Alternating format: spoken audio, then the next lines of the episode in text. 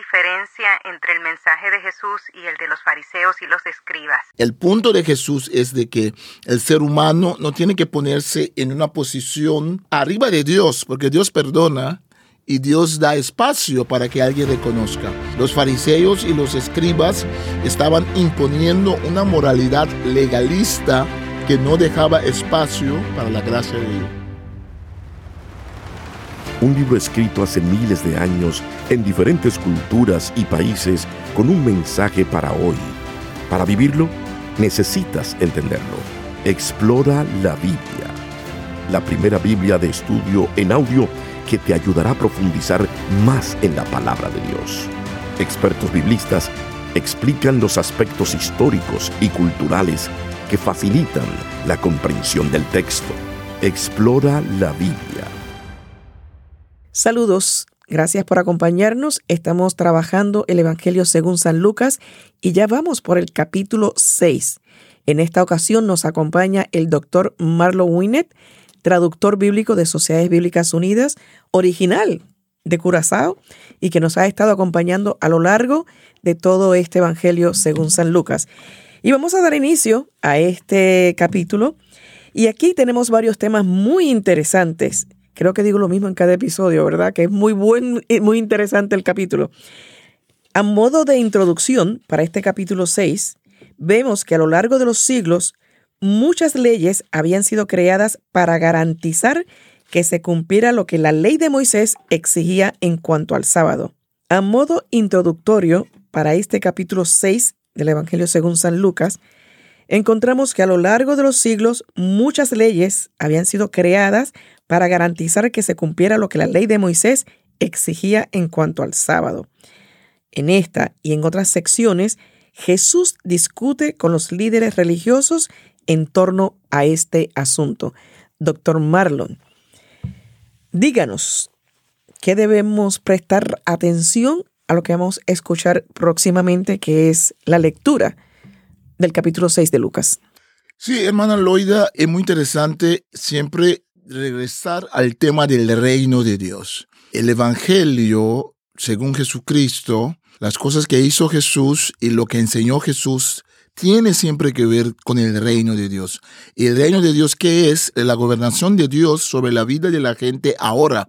No solamente cuando vayamos al cielo, pero ahora en este mundo. Entonces, fijémonos bien en este capítulo cómo el reino de Dios tiene que ver con la ley de Moisés. La ley de Moisés es una expresión del reino, pero hay que interpretarla bien para que sea esa expresión. la sanidad de personas que son enfermas es parte del avance del reino de Dios sobre el amor a los enemigos, eh, la regla de oro, las bienaventuranzas. Toda esa enseñanza de Jesús es en realidad la enseñanza sobre qué contiene la gobernación de Dios sobre la vida del ser humano ahora con la predicación de Jesús. Muy bien, escuchemos entonces el capítulo 6 del Evangelio según San Lucas y estaremos leyendo desde la Reina Valera contemporánea. Evangelio de Lucas capítulo 6 Los discípulos espigan en el día de reposo. En cierto día de reposo al pasar Jesús por los sembrados, sus discípulos iban arrancando espigas y desgranándolas con las manos para comerse el grano. Algunos de los fariseos les dijeron, ¿por qué hacen lo que no está permitido hacer en los días de reposo? Jesús les respondió, ¿Ni siquiera han leído lo que hizo David cuando él y sus acompañantes tuvieron hambre? Pues entró en la casa de Dios y tomó los panes de la proposición que sólo a los sacerdotes les es permitido comer. Y comió David y los compartió con sus acompañantes y añadió, El Hijo del Hombre es también Señor del día de reposo el hombre de la mano atrofiada. Otro día de reposo, Jesús entró en la sinagoga y comenzó a enseñar. Había allí un hombre que tenía la mano derecha atrofiada. Y los escribas y los fariseos, que buscaban un motivo para acusar a Jesús, lo observaban para ver si en el día de reposo sanaba a aquel hombre. Pero Jesús que sabía lo que pensaban, dijo al hombre que tenía la mano atrofiada, Levántate y ponte en medio. El hombre se puso de pie. Y Jesús dijo, Voy a preguntarles algo. ¿Qué está permitido hacer en los días de reposo? ¿El bien o el mal? ¿Salvar una vida o quitar la vida? Miró entonces a todos los que estaban alrededor y dijo al hombre, Extiende tu mano. Aquel hombre lo hizo así, y su mano quedó sana. Los escribas y los fariseos se pusieron furiosos y comenzaron a discutir qué podrían hacer contra Jesús. Elección de los doce apóstoles. Por esos días Jesús fue al monte a orar y pasó la noche orando a Dios. Al llegar el día, llamó a sus discípulos y escogió a doce de ellos, a los cuales también llamó apóstoles, a saber, Simón, a quien llamó Pedro, su hermano Andrés, Jacobo, Juan, Felipe, Bartolomé, Mateo, Tomás, Jacobo, hijo de Alfeo, Simón, conocido como el celote, Judas, hijo de Jacobo, y Judas Iscariote, que llegó a ser el traidor. Jesús atiende a una multitud. Jesús descendió con ellos y se detuvo en un llano, en compañía de sus discípulos y de una gran multitud de toda Judea, de Jerusalén y de la costa de Tiro y Sidón. Habían venido a escucharlo y a ser sanados de sus enfermedades. También eran sanados los que eran atormentados por espíritus impuros.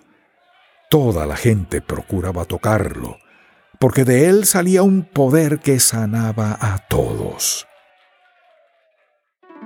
Bienaventuranzas y ayes. Jesús miró a sus discípulos y les dijo, Bienaventurados ustedes los pobres, porque el reino de Dios les pertenece. Bienaventurados ustedes los que ahora tienen hambre, porque serán saciados. Bienaventurados ustedes los que ahora lloran, porque reirán.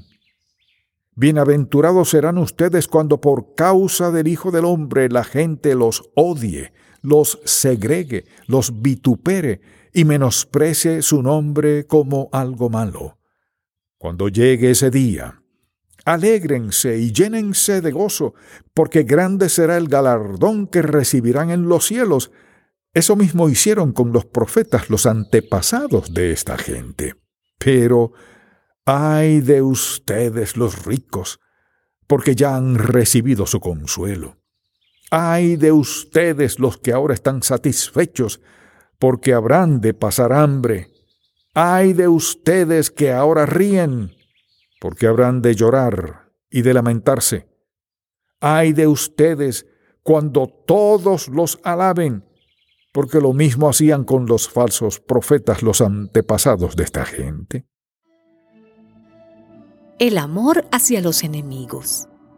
A ustedes, los que me escuchan, les digo, amen a sus enemigos, hagan bien a quienes los odian, bendigan a quienes los maldicen y oren por quienes los calumnian. Si alguno te golpea en una mejilla, preséntale también la otra. Si alguien te quita la capa, deja que se lleve también la túnica.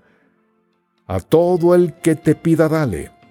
Y a quien se lleve lo que es tuyo, no le pidas que te lo devuelva. La regla de oro. Traten a los demás como ustedes quieren ser tratados. Porque si ustedes aman solo a quienes los aman, ¿qué mérito tienen? Hasta los pecadores aman a quienes los aman. Y si ustedes tratan bien solo a quienes los tratan bien a ustedes, ¿qué mérito tienen?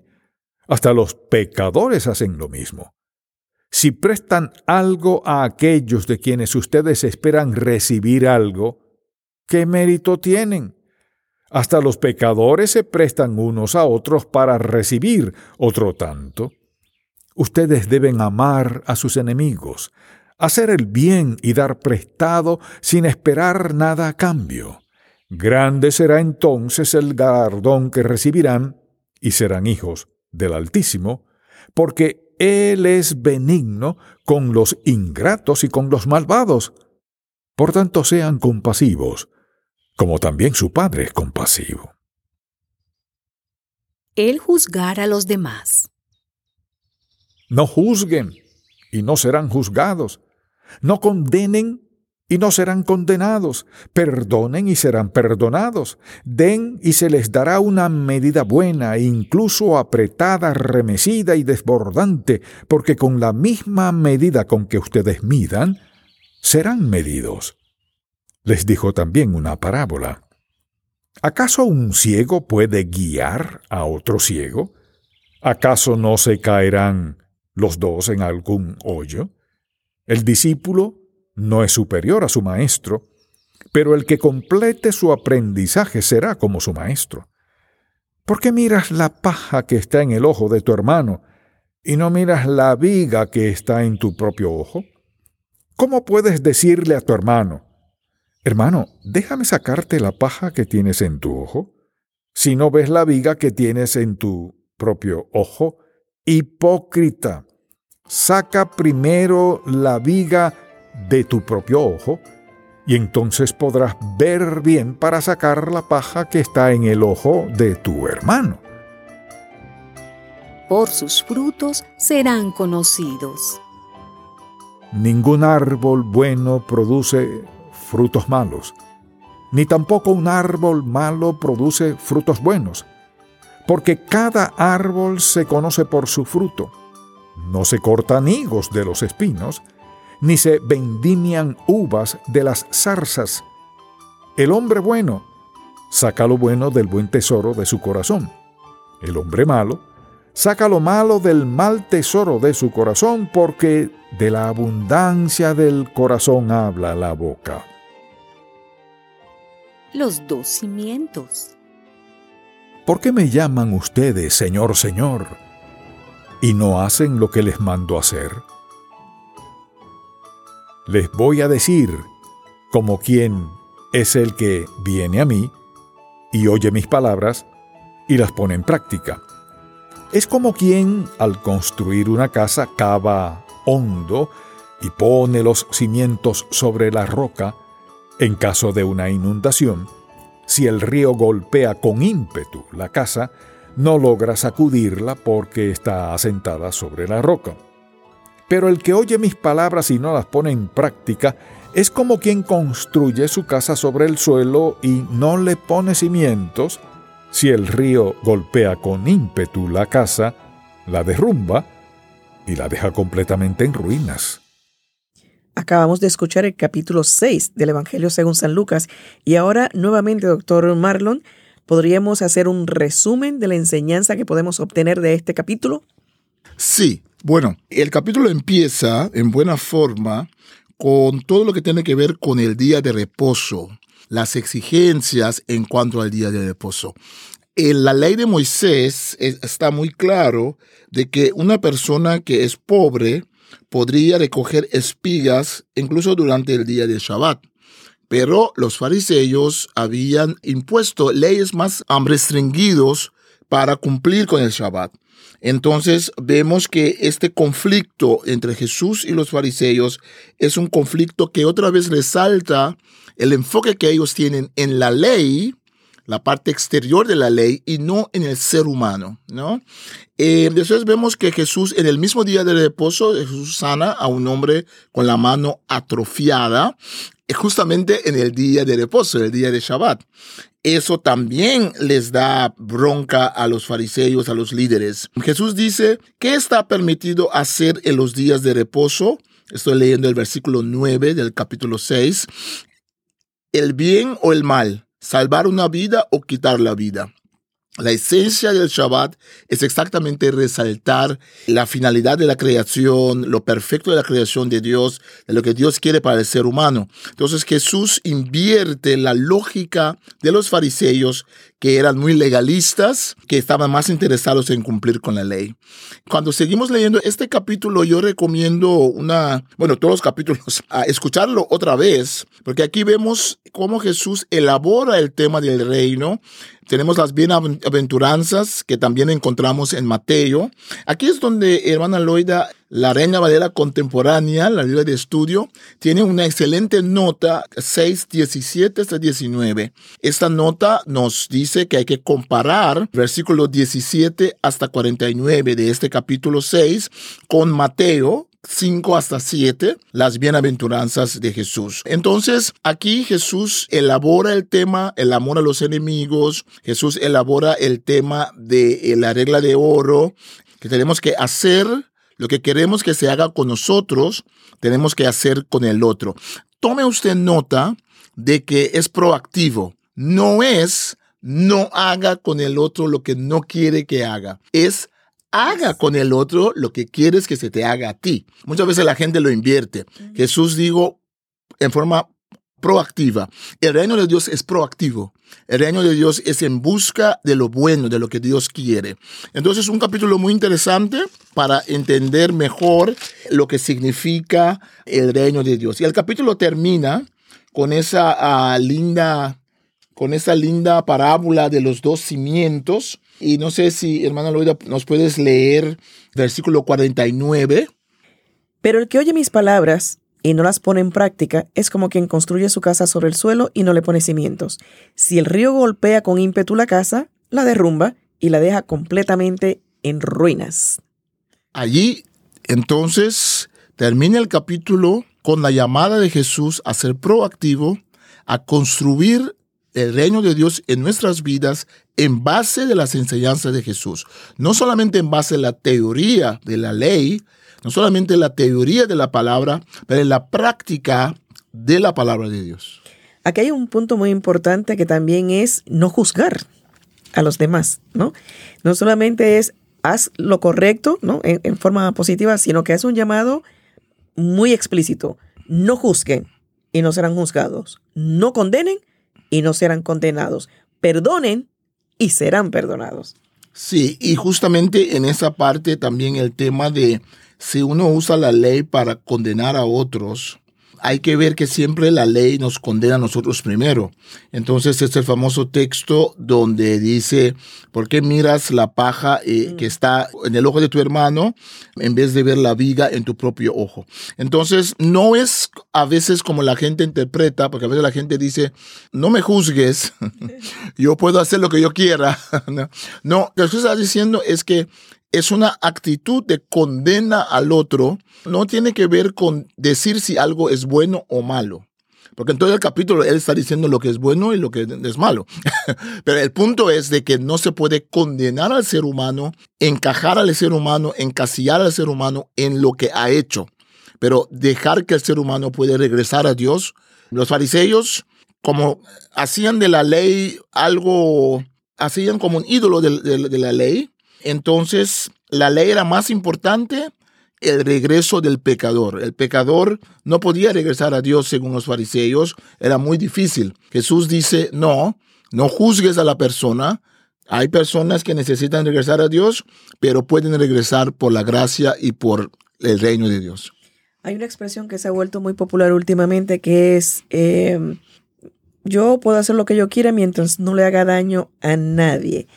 Es no sé, como que muy fácil decir eso y creer eso, pero aquí nos está diciendo, no es que no le hagas daño a nadie, es que debes hacer esto de esta y esta otra manera. Entonces derrumba un poco lo que es esa expresión que se ha vuelto tan común y tan popular últimamente, ¿no? Sí, y también allí parte de la enseñanza es todo lo que tiene que ver con los frutos, ¿no? Entonces hay frutos malos y hay frutos buenos.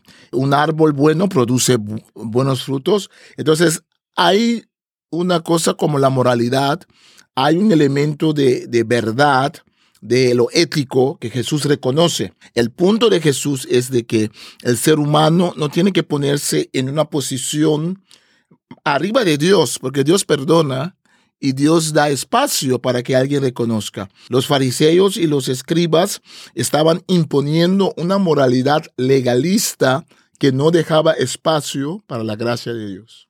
Les invitamos a que pueden escuchar los episodios anteriores visitando vivelabiblia.com en la sección Escucha, seleccionando Explora la Biblia. Pero también puede utilizar su aplicación preferida de podcast y busca el título Explora la Biblia.